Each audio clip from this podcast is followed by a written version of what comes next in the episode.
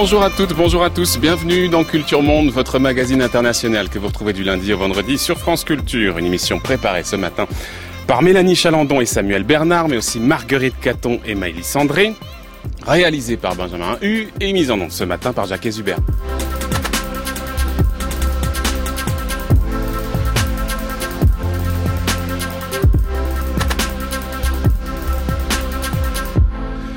Comme chaque vendredi, on vous propose une table ronde sur un sujet d'actualité internationale avec nos partenaires du monde. Aujourd'hui, Harold Thibault, bonjour. Bonjour. Merci d'être avec nous ce matin. Nous allons parler aujourd'hui de la Birmanie, alors que depuis plusieurs mois, les Nations Unies dénoncent les exactions à l'égard des Rohingyas. Cette semaine, le chef de l'armée birmane a riposté à ces discours d'accusation affirmant que l'ONU n'avait pas le droit d'interférer dans les affaires de son pays, balayant d'un revers de manche l'hypothèse d'un retrait des militaires de la vie politique et certifiant que son pays était, je le cite, sur la voie du multipartisme démocratique. Alors, plus d'un an après la campagne militaire de répression à l'égard de la minorité musulmane, dont plus de 700 000 ont dû fuir au Bangladesh voisin, l'armée birmane restera-t-elle impunie? Peut-on espérer le retour des Rohingyas? Comment comprendre qu'Aung San Suu Kyi, prix Nobel de la paix, était si timide dans la dénonciation des violences? Et puis plus généralement, où en est-on de l'ouverture et de la démocratisation tant espérée depuis qu'elle est arrivée au pouvoir en 2011 Pour évoquer toutes ces questions, deux invités avec nous ce matin. Jean-Louis Margolin, bonjour. Bonjour. Merci beaucoup d'être avec nous ce matin. Vous êtes historien de l'Asie du Sud-Est. À vos côtés, Olivier Guillard, bonjour. Bonjour. Chercheur associé à l'IRIS, l'Institut des Relations Internationales et Stratégiques, et directeur de l'information chez Crisis 24, qui est un cabinet de conseil. Avant d'évoquer ces sujets ensemble, euh, place à notre retour d'eux, en partenariat avec l'Association des prix Albert Londres. Le journaliste qu'on reçoit ce matin, qui n'est pas que journaliste, nous revient du Sultanat de Man.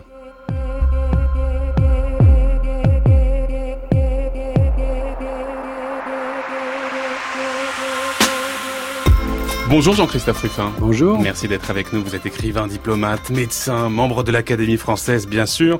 J'ai le plaisir d'annoncer euh, à nos auditeurs notre partenariat avec euh, la revue Longcourt, une revue trimestrielle dédiée aux écrivains voyageurs, aux récits d'aventure, euh, depuis le, le Venezuela en passant par la route de la soie c'est plus de 150 pages de reportages, de réflexions qui sont en librairie depuis cette semaine. Et dans cette revue, justement, Jean-Christophe Ruffin, on découvre, on y découvre votre récit sur le sultanat d'Oman, un pays euh, situé sur les bords du golfe éponyme et de la mer d'Arabie, sur la pointe nord-est de la, la, la, péninsule arabique, entre le Yémen, l'Arabie saoudite et les Émirats arabes unis, et pas très loin non plus de l'Iran. Hein. Les côtes sont juste, juste derrière, à quelques dizaines de kilomètres. Vous êtes rendu euh, à Mascate, la capitale, mais aussi et peut-être surtout, on va le voir dans ces massifs des Moajars, littéralement les montagnes de pierre en arabe. Et avec vous, donc, on découvre un endroit qui, malgré les richesses du pétrole, n'a pas suivi le même chemin que ses riches voisins du Golfe. Je pense au Qatar, je pense aux Émirats Arabes Unis. Vous dites que le Sultanat d'Oman, c'est peut-être le dernier endroit où la nostalgie de l'Arabie trouve à se satisfaire. Oui, c'est vrai, parce que c'est l'Arabie, c'est-à-dire qu'on s'y sent partout euh, sur cette péninsule, euh, avec d'ailleurs une grande variété de paysages, hein, parce qu'il y a la côte, euh, il y a les montagnes que vous avez évoquées, il y a le désert, hein, le, le, fameux Roubel Khali de, de, de, de Tessiger, et c'est vraiment l'Arabie, euh, j'allais dire presque des mille et une nuits, d'une certaine façon, mais sans la folie euh, des voisins, sans la folie mmh. du pétrole, sans, sans les grands immeubles. Mmh. Mais alors justement, parce que vous dites que quand on arrive à l'aéroport de Mascate, c'est quelque chose qui frappe tout de suite. Il n'y a pas d'extravagance, il n'y a pas d'excessivité, il n'y a pas de, de, de, choses trop ostentatoires euh, comme à Abu Dhabi ou, ou, à Dubaï. On arrive dans un aéroport qui est modeste. Alors c'est vrai que depuis depuis quelques mois maintenant, il y a un nouvel aéroport voilà, international. Il a été refait, oui. Mais enfin, les contrôles sont sereins, dites-vous. Euh, les hôtesses portent des voiles qui ne cachent pas complètement leur visage. Dans les rues, on n'a pas ces énormes buildings de fer et de verre. Euh, et pourtant, il y a du pétrole sous le sol omanais. Alors comment expliquer cette sobriété? Qu'est-ce que vous en avez compris, vous, Jean-Christophe Ruffin? Bah D'abord, il y a plusieurs choses. En ce qui concerne les, les, les immeubles et la verticalité des, des Émirats, elle n'existe pas à cet endroit-là parce que Oman est un grand pays. C'est un pays très vaste. Mmh. Et donc, euh, Oman a de l'espace. Donc, quand ils veulent s'étendre, ils s'étendent en surface, en quelque sorte. Et la ville de Mascate, la capitale, est une espèce de longue, longue, longue, long corridor de, de, de urbain, quoi, que tout le long de la côte. Euh, et il n'y a, y a pas cette nécessité bon, de la euh, de, de la montée en comme ça en hauteur. Bon, il n'y a pas non plus la folie parce que le sultan, le sultan Qaboos, qui règne donc depuis les années 70 et qui est d'ailleurs maintenant âgé, évidemment, le sultan a, toujours eu une politique, surtout plus à la période la plus faste des revenus pétroliers, une politique de redistribution, c'est-à-dire que euh, il n'a pas accaparé, si vous voulez, il n'a pas fait de ses richesses euh, une espèce de comme ça de euh, de, de, de, manne artificielle portant sur quelques personnes ou quelques familles. Il a vraiment essayé, je crois qu'ils y sont quand même parvenus, hein, mm. de, de, vraiment répartir les profits du pétrole dans toute la population. On reviendra justement, on va reparler de ce sultan euh, Rabous, mais euh, vous racontez qu'à peine arrivé dans la ville, vous avez qu'une hâte, c'est de retrouver les montagnes. C'est d'ailleurs pour ça hein, que vous y allez. Vous vous dites d'ailleurs que Mascate n'a pas grand intérêt, que la, la vieille ville, c'est une ville fantôme quasiment, et donc vous, vous faites cap vers, vers le nord-ouest, sur l'autoroute qui mène, l'une des autoroutes qui mène vers l'Émirat arabe uni. Racontez-nous cette arrivée au pied des monts Hajar, parce que c'est pour ça que vous y étiez allé Oui, alors bon, moi je suis un monomane de la montagne, je suis pas du tout un marin, j'ai pas de tropisme maritime. Je dois dire que je suis, euh, comment dire, tout le monde n'est pas obligé de faire ça. Hein. Il y a beaucoup de gens qui vont au contraire en Oman pour la plongée, pour naviguer, etc. Bon, moi c'est pas mon cas.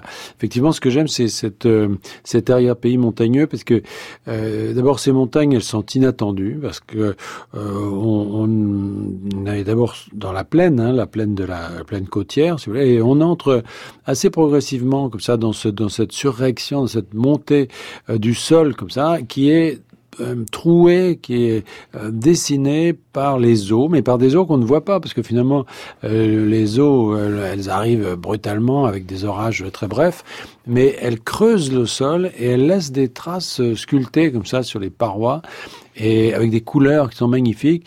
Et puis, euh, et puis ces, ces oueds euh, qui restent toujours un tout petit peu, quand même, un petit peu humides, et dans lesquels poussent des palmiers dattiers. Donc, ce sont des endroits euh, vraiment où se sent je sais pas, des endroits euh, hors du temps. Oui, parce que c'est euh, une région très sèche, mais c'est aussi une région où l'agriculture est très dynamique, notamment parce qu'il y a ces fameux réseaux euh, d'irrigation, les, les, les phalages. Les phalages, certains d'ailleurs datent de, de, de, plusieurs milliers d'années ah. avant Jésus-Christ même. Hein. Et l'agriculture est là. C'est assez Absolument, c'est-à-dire qu'ils ont capté, ils captent le, moindre filet d'eau dans les oueds avec ces petits biefs, ces petits canaux qui font entre 20 et 30 cm de large.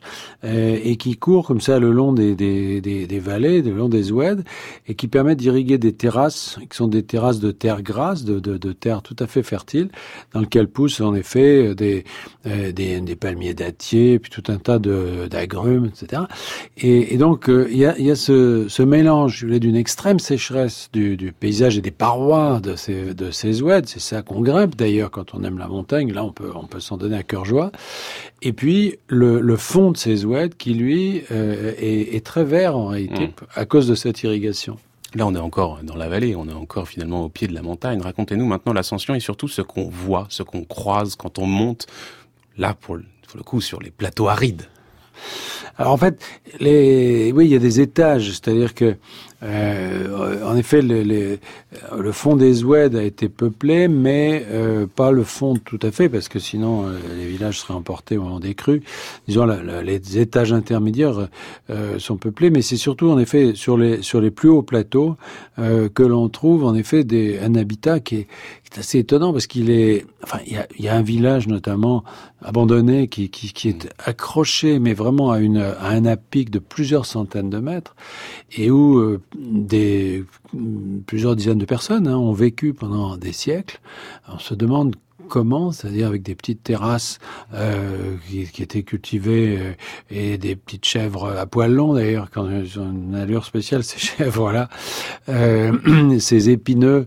Euh, vous savez qu'il y a une légende, on dit que c'est les, les, épines de la couronne du Christ euh, proviennent de, de, ces épineux. On a donné le nom d'ailleurs de, de, du, de, du Christ à, à enfin à l'un de ces de ces arbres. Voilà, donc on est dans une agriculture extrêmement pauvre extrêmement rude, extrêmement fruste, euh, et qui au fond n'a pas changé depuis des siècles. Jean-Christophe Ruffin, l'ascension, vous la racontez, elle se fait tranquillement, sereinement, d'abord parce qu'il n'y a pas grand monde, euh, mais quand on croise du monde, euh, les gens n'ont pas l'air extrêmement perturbés. Vous écrivez, je vous cite, pour un habitué des pays africains comme moi, c'est un choc et presque une déception. Où sont les gamins qui vous suivent en piaillant? Pourquoi les personnes que l'on croise dans les villages ne vous interpellent pas? Comment comprendre ce quasi-anonymat des étrangers? Vous êtes quasiment invisible pour eux.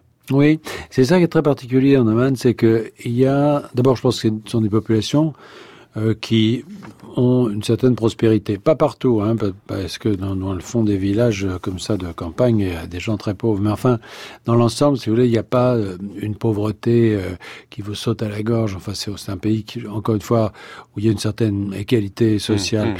Bon, et puis il y a une religion euh, très particulière euh, qui était autrefois majoritaire, aujourd'hui elle l'est moins, mais euh, qu'on appelle l'ibadisme. Les Omanais ont été convertis à l'islam du temps du prophète, donc très très tôt, mais ils ont toujours été dans un courant un peu particulier. Et ils sont toujours tout de suite opposés au calife quasiment. Tout de suite, il y a eu des, une volonté de, de garder une forme d'identité grâce à, à ce particularisme religieux. Et alors ce particularisme, il est il, est fait de deux choses opposées.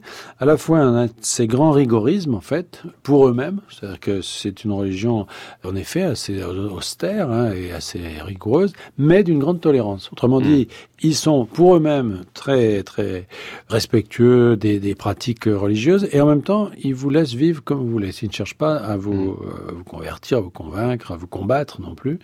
Et au fond, c'est ce qui leur a permis, je pense, pendant des siècles, de garder cette. Euh, enfin, l'ibadisme est un facteur de résistance. Hein. Et ils ont su jouer. Alors on dit que c'est un c'est un islam qui n'est ni sunnite ni chiite, assez particulier, mais en tout cas ils ont toujours su jouer de, de cet équilibre entre l'Iran, vous avez mentionné, qui est le voisin d'en face, à l'autre côté de la mer, et puis euh, le voisin du dessus, si je puis dire, c'est l'Arabie saoudite. Oui, toujours un peu en marge. Peut-être autre chose qui leur a permis finalement de, de conserver une certaine autonomie, d'être aujourd'hui indépendant. Euh, L'ancienne capitale qui s'appelle Nizwa est au pied donc euh, des, des fameux monts Hajar dont on parlait. Euh, et si aujourd'hui elle apparaît extrêmement ouverte et qu'on y retrouve finalement tous les atours de la modernité, à commencer par un magasin Carrefour dans lequel vous vous êtes rendu, euh, par le passé elle a été beaucoup plus repliée sur elle-même et crainte d'ailleurs. La cité était euh, très protégé par ces reliefs rocheux qui longtemps ont été une formidable protection de l'extérieur. Donc finalement, c'est aussi euh, ce, cette hostilité, ces reliefs extrêmement euh, durs qui ont permis mmh. de conserver une certaine autonomie. Tout à fait. Et puis les forts hein, aussi, ils, ont, ils, avaient des forts, des, des, bah, des mmh. bâtiments militaires défensifs. Toute la zone était une zone euh, guerrière très protégée. Alors elle était à la fois convoitée notamment par les Anglais, par les Français. Les euh, Portugais aussi qui l'ont occupé pendant un moment. Enfin, la Révolution, la Convention a envoyé un, un consul euh, là-bas pour faire un peu pièce aux, menées euh, britanniques euh, déjà. Hein. Bon, aujourd'hui c'est une zone d'influence anglaise, il hein, faut être tout à fait clair. L'Angleterre mmh, mmh. pèse d'un poids bien bien supérieur. Mais pendant longtemps, les voyageurs, hein, on parlait de Tessiger tout à l'heure, n'osaient pas passer à Nisois parce que s'ils étaient découverts, si on se rendait compte qu'un qu'un étranger était là et il risquait d'être mis à mort. Donc euh, effectivement aujourd'hui, bon, euh, ben, on va chez Carrefour, voilà. Ça, mmh, mmh. Disons que les temps ont changé, mais enfin, je ne sais pas si c'est mieux. Enfin, en tout cas, c'est comme ça. Justement, cette influence des pays extérieurs, des, des colonisateurs, mais aussi des, des, puissances actuelles, celle de la France, celle de la Grande-Bretagne, on, on, on en voit des traces? Alors c'est pas une colonisation. Outre les musées, par exemple, vous en avez visité, mais oui, c'est pas une colonisation au sens strict. Hein. C'est pas, mm. pas un pays qui a été vraiment colonisé. C'est un pays qui est resté surtout euh, très à l'écart. Quand le sultan Qaboos est arrivé au pouvoir dans les années 70, il y avait, je crois, 11 kilomètres de route euh, carrossable. Enfin, c'était, euh, il y avait, pas d'école. Enfin, c'est donc, euh, si vous voulez, ils ont été très à l'écart en effet. Bon, il y avait des, il y avait des convoitises. Parce que ce qu'il faut savoir, surtout, ce qui est, très intéressant, c'est que les, les Omanais sont allés très loin dans l'océan Indien notamment jusqu'à Madagascar, euh, pour faire les commerces, notamment des esclaves, et que euh, Zanzibar, par exemple, était considéré comme une sorte de, de deuxième territoire de, de, d'Oman. Hein. Donc, euh, ils étaient euh, dans toute cette zone, ils se sont, ils se sont étendus très loin. Et, et au fond, chez eux, pendant longtemps, ce qui est, ce qui, c'est resté un pays extrêmement arriéré, extrêmement euh, euh, fruste finalement dans ses dans ses mœurs. Alors aujourd'hui, évidemment, ben c'est le tourisme, c'est mais bon, on peut pas parler de colonisation et en tout hmm. cas, il n'y a pas un complexe colonial du tout. Hmm, hmm. Alors justement, cette figure absolument incontournable pour comprendre ce pays, c'est donc le, le, le sultan Qaboos. Euh, c'est lui qui a façonné l'image de ce cet Oman d'aujourd'hui. Il est à la tête du pays depuis une cinquantaine d'années. Il est arrivé au pouvoir en 1970 à la faveur d'un coup d'État contre son père. Son père, oui. Euh, il a beaucoup fait pour développer le territoire. Il a construit des routes, il a construit des hôpitaux, des bâtiments publics. Euh, quel genre de chef d'État est-il? Est-ce que c'est plutôt du genre autocrate brutal ou est-ce que c'est plutôt du genre monarque éclairé Qu'est-ce que vous en avez compris non, alors je ne l'ai pas rencontré d'abord parce que je. Mais ce qu'on en dit?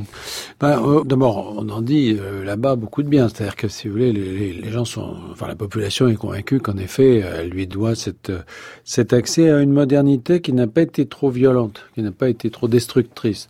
Euh, voilà, ils ont chacun leur, leur, maison, leur 4x4, leur, enfin une espèce de d'équilibre quand même, d'équité quand même.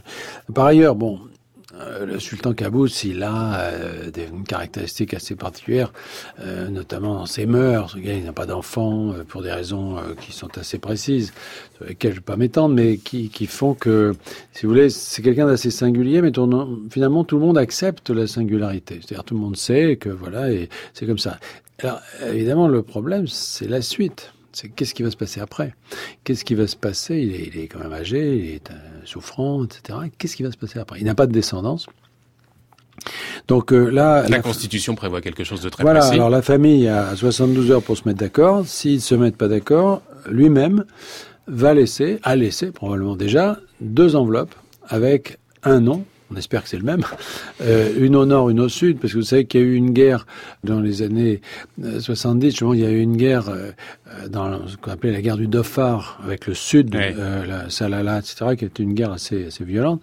D'ailleurs, le sud reste quand même, si vous voulez, un peu à part, parce que d'abord, il y a la proximité du Yémen qui fait que le sud est, est plus dangereux aujourd'hui. et donc, pour ne pas qu'il y ait de rivalité, si vous voulez, il laisse une enveloppe dans chaque endroit, c'est-à-dire à Mascate et à Salala. Avec plusieurs noms, pas un seul nom, il y a trois, noms, dessus. trois noms dessus. Bah, en principe, il y en a qu'un. Peut-être qu'il peut, voilà, mais tout ce que ce que tout le monde espère, c'est qu'il y en aura qu'un. Et surtout que ça sera le même. Oui.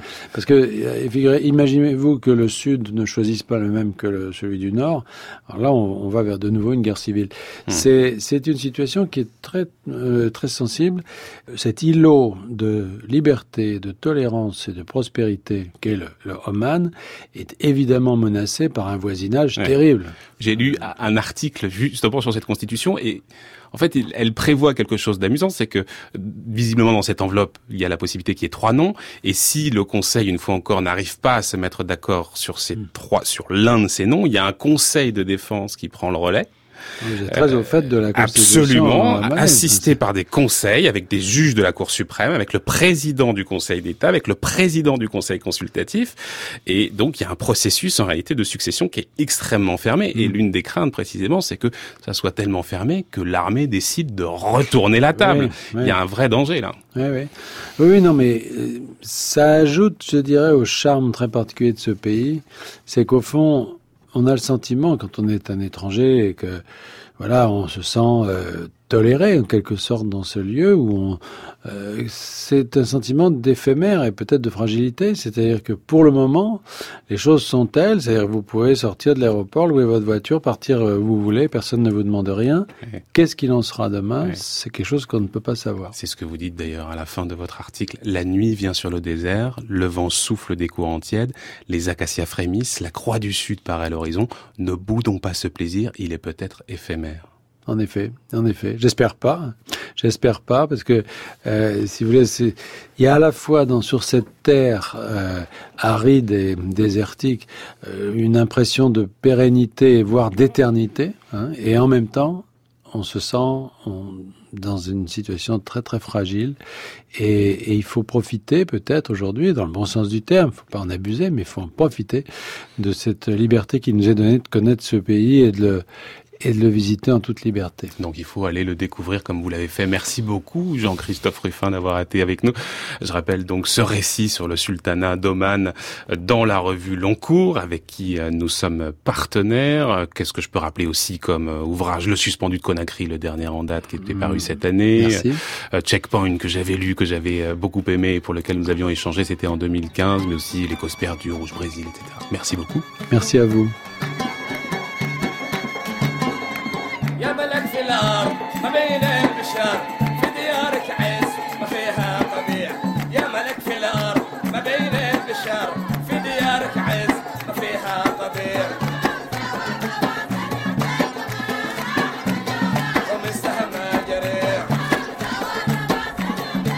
Voilà, on va quitter le sultanat d'Oman pour se diriger doucement du côté de la Birmanie. France Culture, Culture Monde, Florian Delorme. Depuis des mois, les Nations Unies dénoncent les violences à l'égard de la minorité Rohingya. Un an après la campagne de répression qui a fait au moins 6700 morts et quelques 700 000 déplacés, l'armée birmane restera-t-elle impunie? C'est la question qu'on se pose ce matin. La mission a conclu que l'enquête et les poursuites pénales sont justifiées à l'encontre des principaux généraux de l'armée birmane pour les trois catégories de crimes de droit international génocide, crimes contre l'humanité et crimes de guerre. Voilà, extrait de la déclaration de Christopher Sidotti de la mission d'enquête internationale indépendante. C'était en août dernier. Cette semaine encore, à l'occasion de l'Assemblée générale des Nations unies, la crise humanitaire qui touche cette minorité musulmane a été largement évoquée. Peut-on croire en sa résolution? Le gouvernement birman est-il réellement disposé à organiser le retour des réfugiés? Et plus généralement, où en est-on du processus des démocratisations? Pour évoquer ces questions, Olivier Guillard et Jean-Louis Margolin sont avec nous. Harold Thibault, notre partenaire du monde comme chaque vendredi. Ça fait des mois, messieurs, que la communauté internationale s'inquiète de la situation des Rohingyas.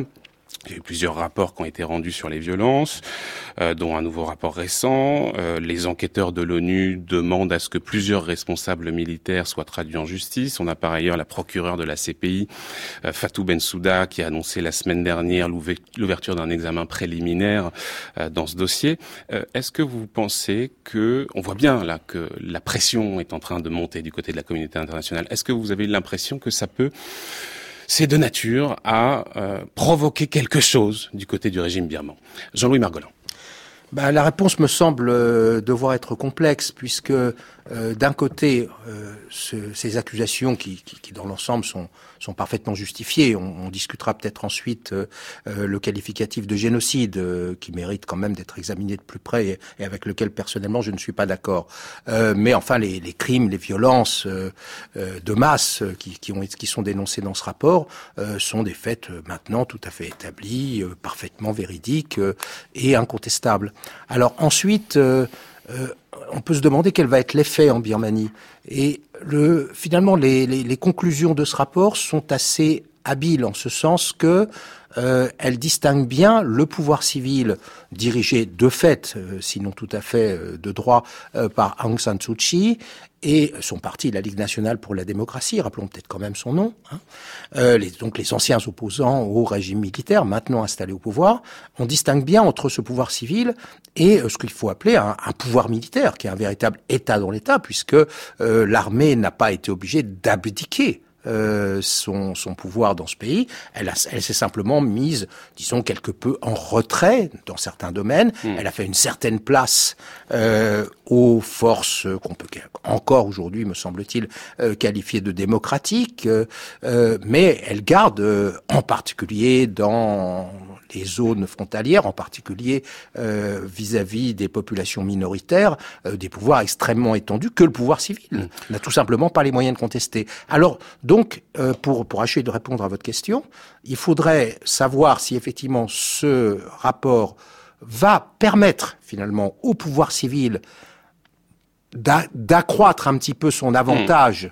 très relatif, hein, bâti ces dernières années grâce à un vote extrêmement massif de la population euh, contre contre les partis, euh, disons issus de la junte, euh, va pouvoir accroître son avantage face à la clique militaire euh, qui continue à exercer des pouvoirs très étendus et de façon très meurtrière, ou si au contraire, et ce serait ça à mon avis la grande erreur, ce qu'on peut appeler la communauté internationale mmh. va considérer malgré ce que dit ce rapport, hein, qui est assez nuancé de ce point de vue-là, le pouvoir birman, civil et militaire comme un bloc, va condamner, comme ça a commencé à être fait, Aung San Suu Kyi, bah, un peu à l'égal des militaires, et va finalement provoquer hmm. une forme de, d'une part, de solidarisation massive de la population birmane dans sa quasi-totalité, à part les Rohingyas bien sûr, hmm. euh, contre, euh, disons, les, tentatives de la communauté internationale de résoudre le problème, et va aussi hmm. améliorer finalement la main de l'armée face au pouvoir civil. On va évidemment revenir sur ce rapport de force entre ces deux pouvoirs, civil et militaire. Euh, Olivier Guillard, euh, réaction d'abord sur effectivement cette pression de la communauté internationale. Et si je prolonge un tout petit peu la question, c'est la première fois que l'armée birmane réagit officiellement à ces accusations. Le chef de l'armée, Min Aung Hlaing, a répondu dans un texte publié euh, dans, dans un journal officiel de l'armée, euh, que vous inspire aussi cette première réaction officielle de l'armée? Est-ce qu'il faut y voir le signe que précisément on est en train euh, de, de, de s'assurer que eh bien les digues ne tombent pas et on protège bien comme il faut le pouvoir militaire? C'est un peu ça qu'on peut interpréter, Olivier Guillard? Alors, l'armée évidemment n'est pas contente de, de ce, cette récrimination internationale. Une bonne partie de la population birmane, donc transversale, se demande mais pourquoi donc ce courant international et puis pourquoi donc euh, cette focalisation uniquement sur la question des Rohingyas qui pour une majorité de Birmans ne sont pas des une question birmane, c'est une question qui est quasiment exogène pour les Birmans. Les, les Rohingyas n'existent pas, ce sont des Bengalis qui sont qui sont arrivés dans ce pays parfois depuis des générations d'hommes, si ce n'est pas davantage encore, et euh, qui permettent malheureusement de cristalliser une image négative sur la Birmanie, alors que pour nombre de Birmans, il y a des choses bien plus importantes et que les, Rohingyas ne sont pas des Birmans. Donc, vous voyez, si vous prenez après le, le, ressenti de la population, donc sur ce sujet, on vient d'en parler, les militaires. Les militaires considèrent que c'est une question qui relève de la sécurité nationale et des affaires intérieures et que ce positionnement de la communauté internationale qui n'est pas unanime sur le sujet. La plupart des pays asiatiques, hormis les pays asiatiques qui ont une un pourcentage de la population donc dans la dans la religion majoritaire et l'islam, la plupart des grands pays asiatiques sont totalement non ingérants sur le sujet, à commencer par les voisins, mmh. la Chine mais également l'Inde, mais plus loin le, Japon également et la, et la, Corée du Sud, donc des partenaires euh, euh, historiques de ce pays. Donc ça, c'est un petit peu le, contexte. Oui, et, par ailleurs, j'ajoute, et je vous laisse poursuivre, que euh, ce que dit l'armée birmane, c'est que euh, c'est à elle de gérer ces affaires-là, et que par ailleurs, elle le fait. C'est-à-dire qu'elle a expliqué qu'elle avait déjà condamné un certain nombre de personnes qui sont derrière les barreaux. C'est ce qu'elle dit, en tout cas. C'est vrai. Après, donc, euh, lorsque l'on évoque le fait que le, seigneur général, donc le patron des armées birmanes, se soit exprimé sur le sujet, il s'est exprimé depuis le début de la crise. Ça fait un an qu'il dit que, grosso modo, l'armée n'a pas été au-delà de son mandat, que cette, que, que la, le Conseil de sécurité des Nations Unies et d'autres acteurs de la communauté internationale donc euh, n'agissent pas dans le cadre du droit et se mêlent un peu des, affaires qui ne les regardent pas.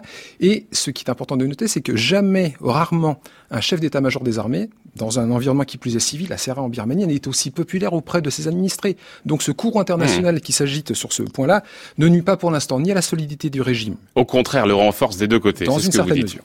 Harold Thibault.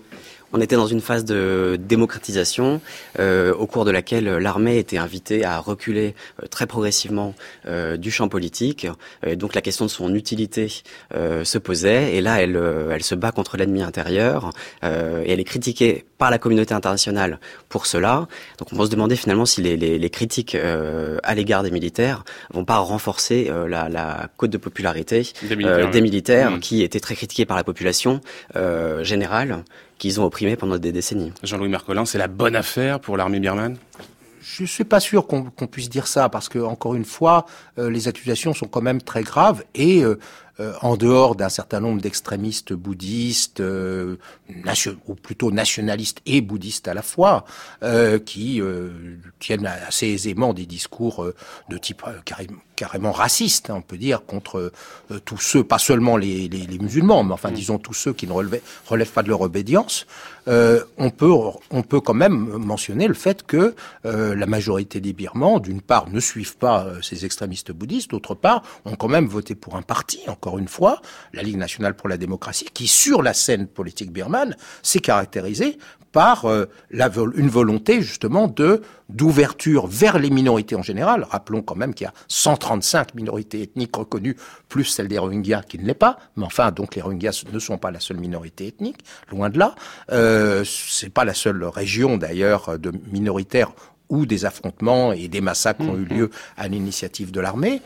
Et euh, donc euh, on a une situation où en fait le, pouvoir essaye tant bien que mal d'aller vers une certaine ouverture non seulement démocratique, mais aussi vers une conciliation entre les différents groupes ethniques. Et il faut remarquer qu'à ce niveau-là, on a finalement deux groupes euh, qui essayent de saboter ce processus, bien sûr. Les extrémistes bouddhistes qui ont assez clairement parti lié avec l'armée. On voit que dans les régions, par exemple, où ils se sont le plus mobilisés, ce sont les quelques rares régions, par exemple, euh, où aux dernières élections, euh, la Ligue nationale pour la démocratie a, été défaite, a été défaite par des partis politiques proches euh, de l'ancienne junte militaire. Hein.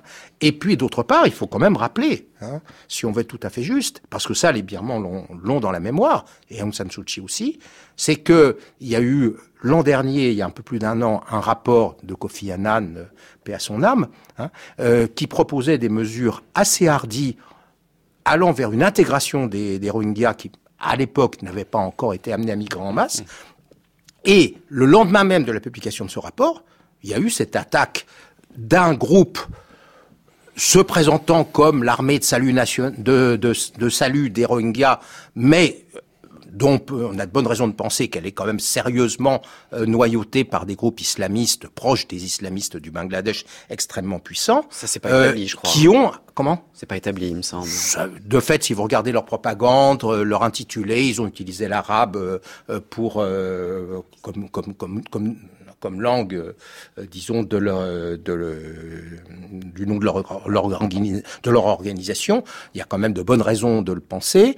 Et euh, ils ont été non seulement attaqués un certain nombre de postes frontaliers de l'armée, mais aussi le rapport de l'ONU récent le précise tout à fait, massacré un certain nombre de villageois, quelques centaines mm. de villageois hindous, euh, et donc ont considérablement aggravé, on peut même dire saboté, euh, pour l'instant toute possibilité de Oui, ce que, ce que j'entends, c'est que ce, discours qu'on entend parfois des, des, autorités birmanes qui consiste à dire qu'il existe dans la communauté birmane des organisations euh, terroristes qui luttent avec violence pour déstabiliser l'État central, euh, c'est un discours qui s'appuie sur sur une réalité. je voudrais revenir peut-être sur justement cette campagne de répression. Jean-Louis Margolin, vous disiez peut-être qu'il faudra interroger cette question de ce terme de génocide. on est en août 2017 l'armée birmane lance donc cette grande offensive dans ces régions habitées par les Rohingyas. Euh, je rappelle environ 6700 morts et aujourd'hui quelques 700 000 réfugiés.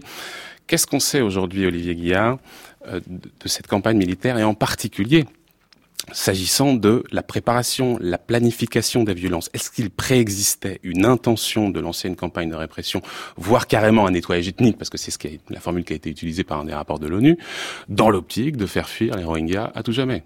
Alors, il y a un certain nombre d'éléments. Après, c'est de la façon dont on les interprète que, sera certainement la, le, la, compréhension médiane de l'affaire.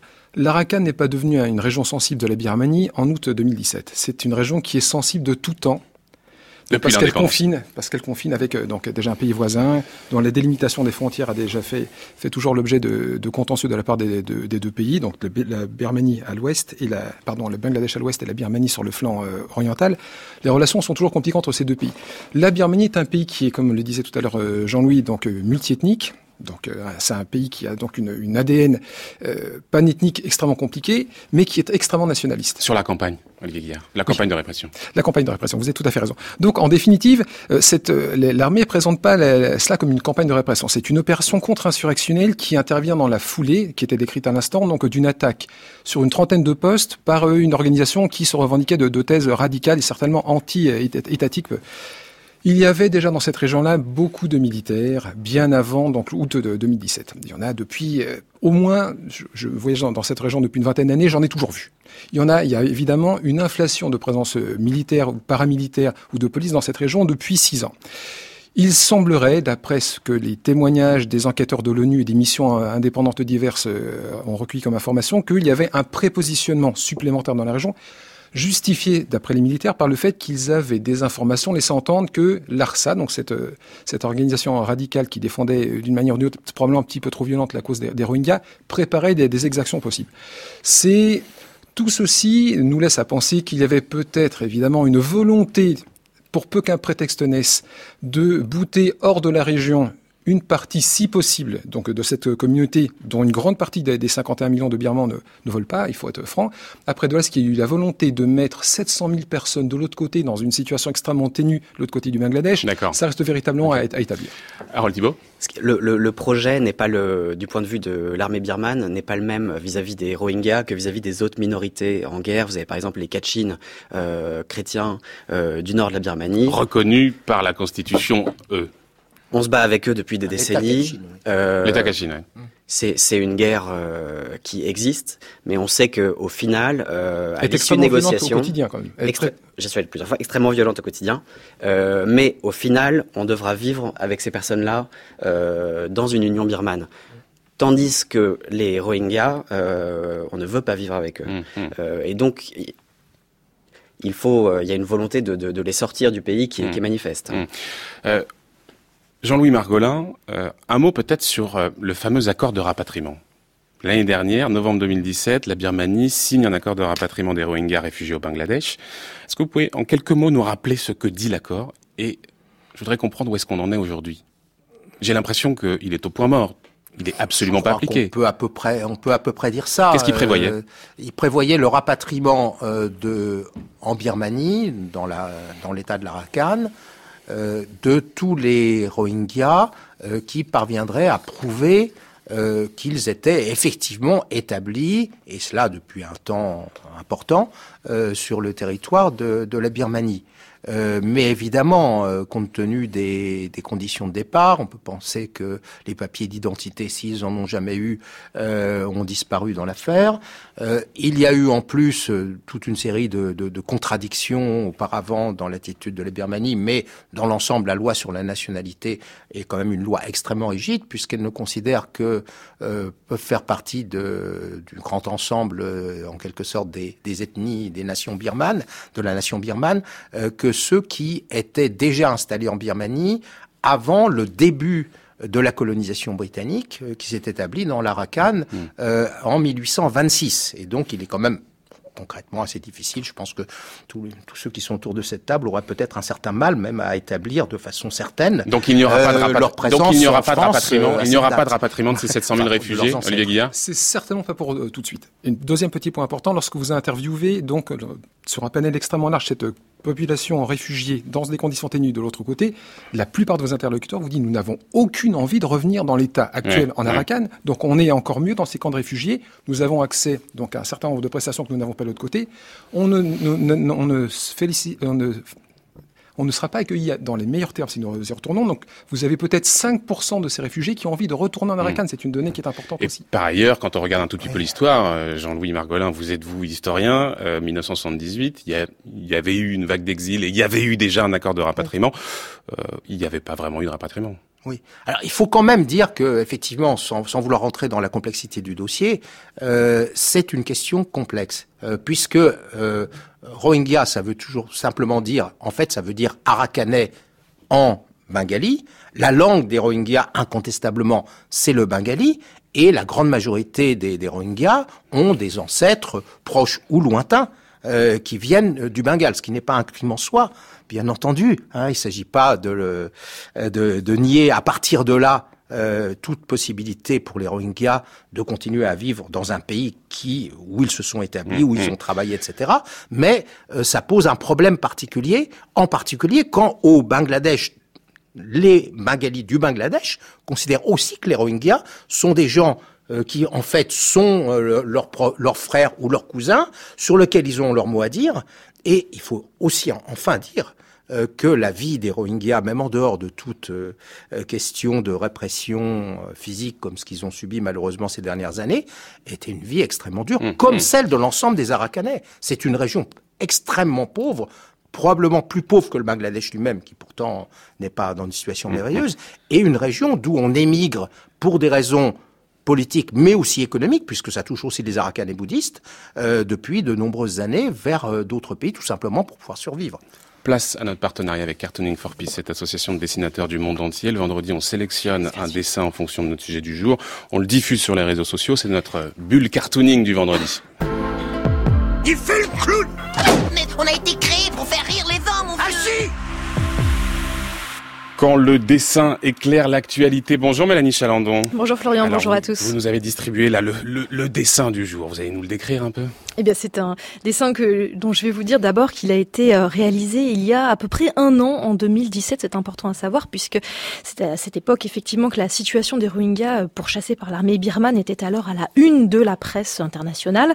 C'est un dessin signé Rafael Pineta, un caricaturiste mexicain plus connu sous le nom de Rappé. Et c'est un portrait donc un portrait d'Aung San Suu Kyi. Faut-il le rappeler, grande figure de l'opposition à la dictature militaire en Birmanie, emprisonnée, puis assignée à résidence durant de nombreuses années. Elle fut une icône mondiale de la lutte pour la démocratie. Elle a reçu aussi le prix Nobel de la paix en 91.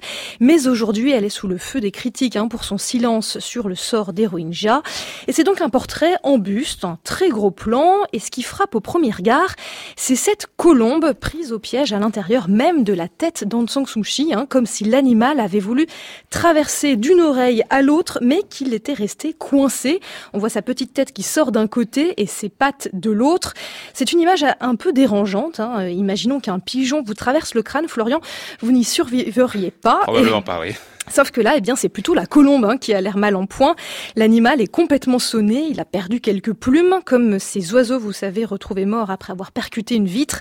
Et il tient pourtant encore un petit rameau d'olivier dans son bec. Mais à quoi bon, puisque Suu Kyi ne semble même pas avoir conscience de cette colombe bloquée entre ses deux oreilles.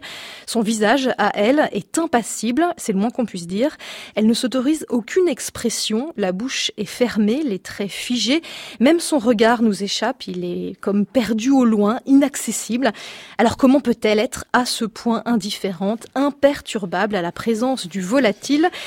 Et si cette colombe symbolise un idéal, l'idéal de la paix, eh bien la paix traverse-t-elle encore l'esprit d'Aung San Suu Kyi? Comme cet oiseau a voulu le faire C'est peut-être la question posée hmm. par le dessinateur dans ce portrait, à moins, à moins que la colombe, eh bien qui lui bouche littéralement les oreilles, eh bien ne l'ait rendue totalement sourde au monde extérieur. Voilà, sourde, indifférente ou pire, complice. C'est un peu toute la question que pose ce dessin. Olivier Guillard, Jean-Louis Margolin, Harold Thibault, que vous inspire ce dessin Qu'on publie sur les réseaux sociaux. Hein c'est quelque chose qui est assez parlant, effectivement, donc euh, indiscutablement. La description que l'on peut en faire me paraît extrêmement juste, parfaitement. Je, je trouve même un, certain, de la part de, de cette de ce caricaturiste mexicain, il y a un, air également d'Obama, du président Obama sur le, sur le visage de, de Madame Aung San Suu Kyi. Je la vois pas, mais pourquoi pas Certainement.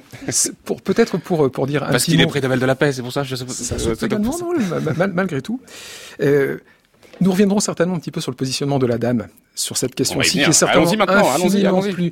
Mais écoutez, la, la, dame, en définitive, est certainement extrêmement embêté, à mains égards, moins que les Rohingyas naturellement eux-mêmes, sur le sujet. Pourquoi? Parce que toute la communauté internationale... Harold Thibault fait la moue, hein, on va lui passer la parole. Sans, sans, avec, avec, grand plaisir. Euh, L'idée étant que la communauté internationale, donc avec une lecture certainement extrêmement superficielle des, des, questions de politique intérieure en Birmanie, pense que la dame a voulu cette situation, qu'elle en est pratiquement à l'origine et que surtout elle n'a aucune empathie pour le sort de cette minorité. C'est évidemment pas le cas. C'est quand même faire largement fi de, du fait que la dame est sur une penterait depuis le début de, de, de, l'entrée de son, de son administration civile au gouvernement, enfin à la tête du pays, pardon, et qu'elle a une limite gauche, une limite droite que lui impose les militaires, qui est extrêmement fine, et que dans ce processus de transition démocratique, il n'en est qu'à son début, qui est extrêmement loin d'avoir déroulé toute sa feuille de route. Si elle se met à dos donc, euh, et l'armée, qui ne lui passera absolument rien sur les questions des Rohingyas. Si elle râle, si elle se montre plus vocable sur la, la question des Rohingyas, elle remet en cause l'implication de, l'armée dans le sujet en disant c'est de la faute des militaires, ceux qui ont tous les pouvoirs sur le sujet. Elle critique donc les militaires, son processus de démocratique est mort dans la minute. Et en plus, donc ce, n'est pas uniquement pour lui trouver des, des, euh, des circonstances atteignantes, mais elle n'a pas été non plus complètement sourde, elle n'a pas été certainement complètement muette sur le sujet. En plus, si elle prend fait et cause pour cette minorité pour cette communauté, donc euh, qui est évidemment vilipendée de, de moult manières dans ce pays, elle s'aliène 80% elle perd de son le soutien de l'opinion. Donc, elle perd absolument tout le monde. Elle souhaiterait certainement être beaucoup plus présente sur le sujet. Elle ne le peut guère. Beaucoup de réactions. D'abord Harold Thibault et ensuite Jean-Louis Margolin.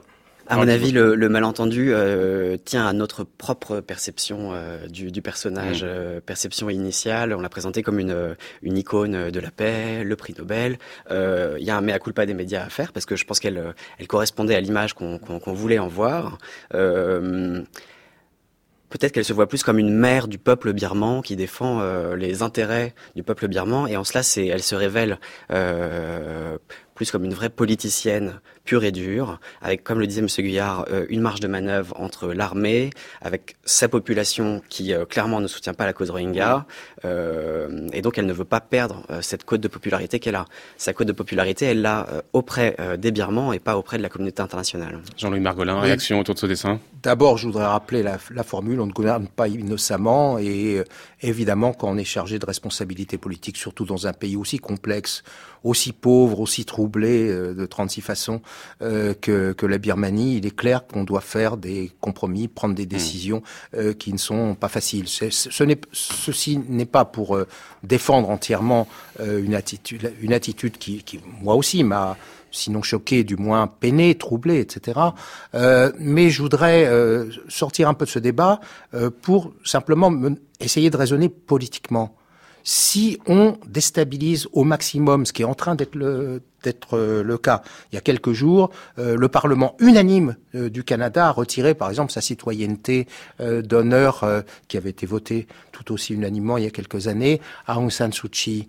si on, si on s'en prend à elle, on va avoir quelle alternative en Birmanie? Est-ce que quel est quel est au fond le moindre mal pour la Birmanie? Hmm. Ça me semble évident que c'est Aung San Suu Kyi et euh, les gens qui sont autour d'elle. Toutes les autres alternatives sont pires, y compris pire pour les Rohingyas, puisque les Rohingyas représentant 2% de la population birmane, euh, bah, s'ils ont, s'ils ne parviennent pas, si leurs représentants autoproclamés, euh, soit dit en passant, euh, ne parviennent pas à une solution de compromis hmm. avec le reste des Birmans, alors là, pour le coup, ils n'auront pas la moindre chance de revenir dans ce pays. Et ceux qui y sont encore, parce qu'il y en a encore plusieurs centaines de milliers qui apparemment y vivent ou y survivent, euh, risquent eux-mêmes de devoir partir un moindre mal. Merci beaucoup, hein, Mélanie, pour euh, ce dessin qu'on diffuse sur le Facebook, sur le Twitter, sur la, page de France Culture, euh, ce dessin. Et je rappelle donc ce partenariat avec Cartooning for Peace. vous dites un moindre mal, sous réserve que l'action qu'elle a menée jusqu'ici soit considérée comme positive. Et là, on peut se demander faire une sorte de bilan de ce qu'elle a réussi à faire depuis 2011, à la fois en termes de démilitarisation, essayer de oh, peser aussi peut-être ce qu'elle arrive à, à, à, peser précisément par rapport au pouvoir euh, militaire. Est-ce que véritablement elle a fait avancer, alors je mets 15 guillemets, la démocratisation de la Birmanie? Bah, d'une part, on a eu quand même les premières élections à peu près libres et ouvertes euh, de, de, ce de l'histoire de ce pays depuis les années 1950, euh, excusez du peu. Euh, D'autre part, enfin, si on a été en Birmanie, on se rend compte que la parole est libérée, mhm.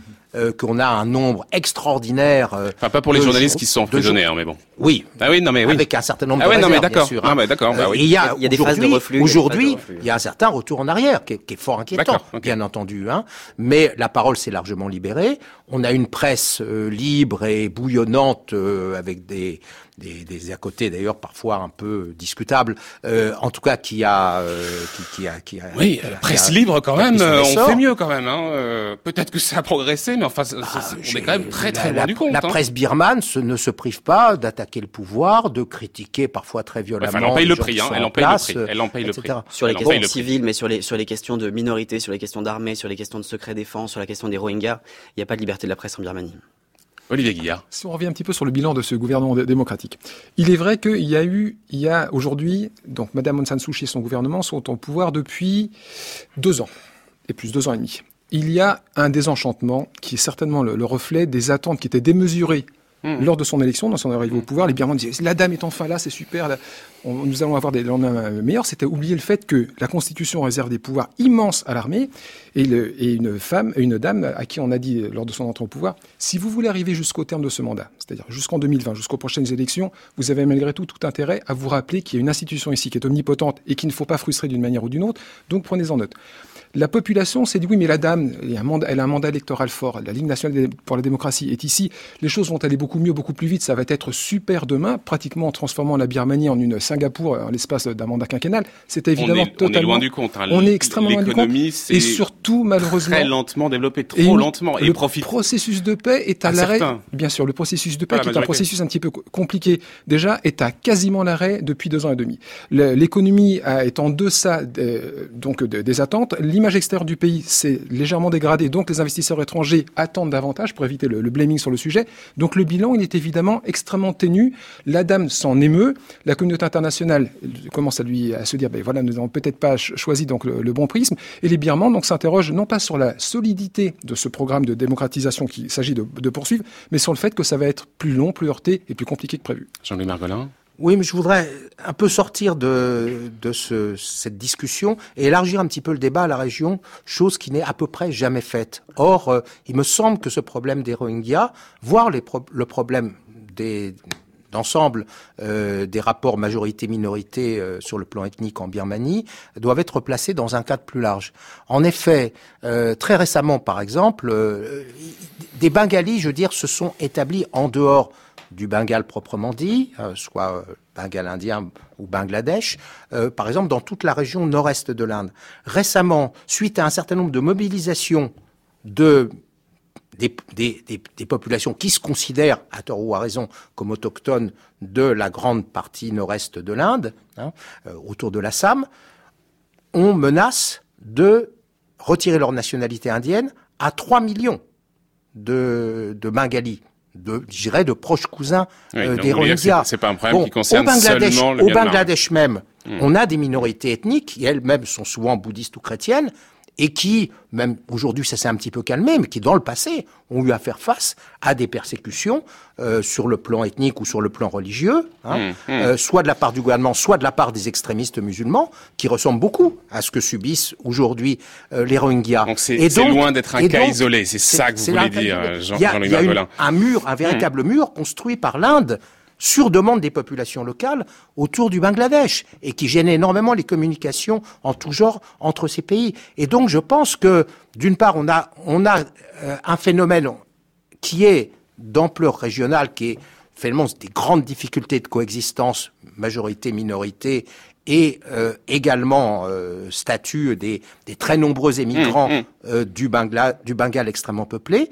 Et on a aussi des, des violences qui se répondent comme, comme une sorte de ping-pong Ouais. de, de part et d'autre des frontières et qui Là, il faut vraiment s'arrêter d'être, sur le euh, Margolin parce que sinon, de faire l'objet si- d'une, sinon on n'arrivera pas à euh, d'un accord international. Harold Thibault, je vous donne la parole.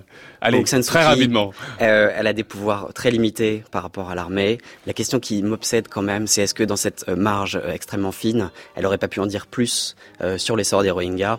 Je pense qu'elle elle porte ses propres préjugés. On l'avait vu dans une interview et elle s'était euh, en télévision, elle s'était aperçue que euh, la journaliste était musulmane et elle s'était étonnée. Mais on m'avait pas dit que vous étiez musulmane. Euh, on sent qu'elle porte certains préjugés quand même qui, qui existent dans la population birmane. Euh, et donc je pense qu'il y avait une place pour que euh, elle améliore quand même son image hein, euh, en tenant un discours un peu plus critique.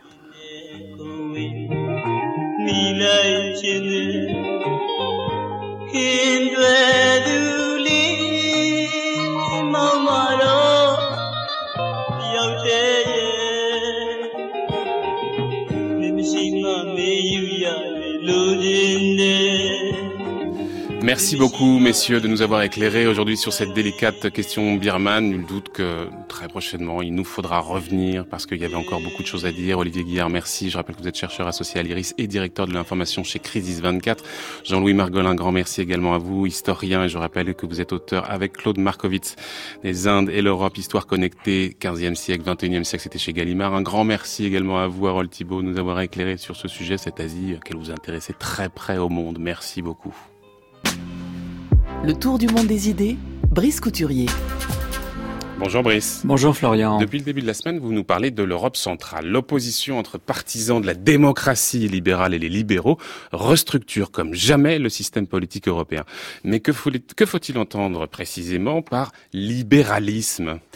Être libéral signifie avant tout être pro-européen, mais c'est aussi croire aux droits de l'homme universels, aux libertés individuelles, à une économie mondiale dont nous pouvons profiter et dont nous pouvons limiter les écueils, à un État capable de garantir l'égalité des chances et d'être source d'innovation, à une démocratie plus participative, à la valeur de la négociation et du consensus, à la nécessité de promouvoir les réformes mondiales de l'agenda 2030 au premier rang desquels figure la lutte contre le changement climatique, et bien sûr avec la conviction que nous devons affronter les xénophobes au grand jour sans manœuvre tacticienne.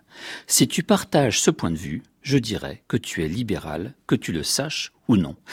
Voilà ce qu'écrivait hier dans le quotidien L'Opinion l'eurodéputée espagnole Beatriz Becerra, la vice-présidente de la Commission des droits de l'homme. Elle vient de publier un livre en espagnol qui est titré d'ailleurs Tu es libéral mais tu ne le sais pas. Mais efforçons-nous d'être fidèles à notre belle devise, France Culture, l'esprit d'ouverture. Moi, je la prends au sérieux, c'est donc pourquoi j'ai cherché la formulation la plus élaborée sur le plan philosophique de la version opposée, celle de la fameuse démocratie illibérale. Eh bien, c'est chez les disciples de Carl Schmitt qu'on a la meilleure chance de la trouver. Et ce mois-ci, justement, dans la revue Éléments, Alain de Benoît se livre à une déconstruction en règle du libéralisme politique tel que la formule par exemple Beatriz Becerra. Pour lui, il faut choisir la véritable souveraineté du peuple et le pouvoir politique du citoyen, ou bien les droits sans cesse plus étendus de l'individu.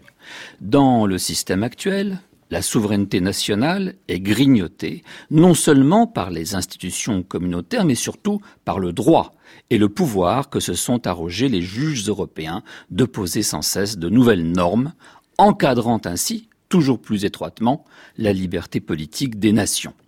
À ses yeux, Alain de Benoît, les gouvernants européens ont perdu peu à peu l'indépendance nécessaire pour défendre comme ils le devraient les intérêts de leur communauté nationale et même leur droit à persister dans leur être puisqu'on leur impose de substantielles modifications de leur population. Et il n'a pas tort, Alain de Benoît, de prétendre que les libéraux, rationalistes et éclairés dans l'esprit des Lumières, se sont toujours méfiés des instincts spontanés des peuples. Aussi longtemps qu'ils l'ont pu, les libéraux ont bridé la, la volonté populaire en maintenant, par exemple, le suffrage censitaire. Et à présent, ils tentent à canaliser l'action des gouvernants à travers le contrôle de constitutionnalité et le respect des normes internationales, parce que tout simplement les libéraux se méfient des pouvoirs. Et c'est pourquoi d'ailleurs ils visent à les limiter par toutes sortes de moyens, en particulier en divisant entre elles les sources de l'autorité. Du coup, et c'est plus grave encore aux yeux de ce schmittien, ce système, parce qu'il repose sur un système de normes d'application automatique, tend à dépolitiser la vie politique et à rendre impossible les prises de décision lorsqu'elles s'avèrent nécessaires. Et c'est précisément selon vous, en tout cas, autour de ce clivage idéologique entre libéraux et illibéraux qu'est en train de se redéployer la vie politique européenne. Oui, entre libéraux et illibéraux, car il oppose d'un côté les adeptes d'une souveraineté nationale sans obstacle et de l'autre les partisans d'une démocratie libérale attachée aux droits de l'homme et à l'état de droit. Ce n'est plus le clivage droite-gauche, ce n'est pas non plus tout à fait celui qui séparait fédéraliste et souverainiste en Europe, même s'il le recoupe en partie. Oui, conservateurs et libéraux s'opposent alors qu'ils ont fait autrefois cause commune contre le communisme et contre le socialisme. C'est ce que rappelle Peter Colozzi dans un livre récemment paru aux États-Unis qui est titré Conservatives Against Capitalism. Les deux courants convergeaient encore contre les extensions de l'État-providence sous Obama, mais ils divergent à présent, puisque les libéraux classiques soutiennent Hillary ou ont soutenu Hillary Clinton, et la majorité des conservateurs a soutenu Donald Trump. Les libéraux défendent l'individu et ses droits, les opportunités nées de la liberté des échanges. Politiquement, ils entendent favoriser la mobilité, sociale comme géographique, l'innovation. Ils sont animés d'une confiance raisonnable en l'avenir. Les conservateurs défendent les communautés historiques, au premier chef les nations, la famille, les religions. Ils sont de tempérament pessimiste et défensif. Ils estiment que les maux de l'époque ont été provoqués par des élites hors sol, parce que mondialisées. Et les libéraux se recrutent précisément parmi ces élites mondialisées, mais se considèrent, eux, comme des citoyens du monde. Merci beaucoup Brice Couturier pour cette chronique que l'on peut retrouver sur le site de France Culture, www.franceculture.fr. On se retrouve la semaine prochaine, cher Brice, bon week-end. Merci. Dans un très court instant, on retrouve Olivia Gesbert et la Grande Table.